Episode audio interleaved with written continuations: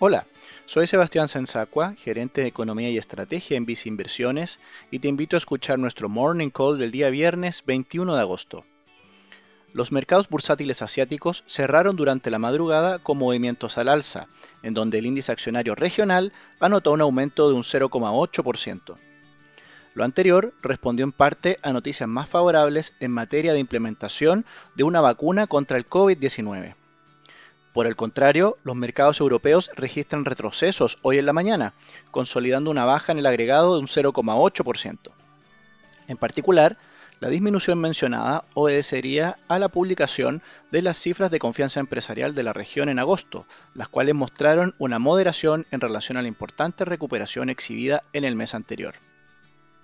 En el caso de Estados Unidos, las perspectivas apuntan a una apertura a la baja de un 0,6% para el Standard Poor's 500.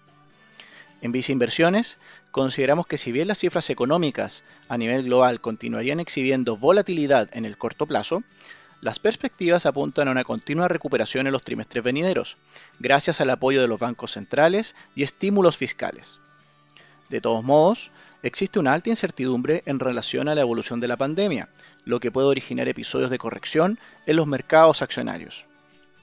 Así, consideramos prudente tener una exposición diversificada dentro de un portafolio que combina distintos activos financieros, con preferencia en el caso de la renta variable internacional por regiones que exhiban un mejor control de la pandemia e importante apoyo de sus autoridades. En el caso de la renta fija, favorecer activos de mejor clasificación de riesgo, los cuales entregan protección ante episodios de volatilidad en los mercados accionarios. Todo lo anterior se encuentra reflejado en nuestros portafolios recomendados para cada perfil de inversionista, así como en nuestros fondos a tu medida.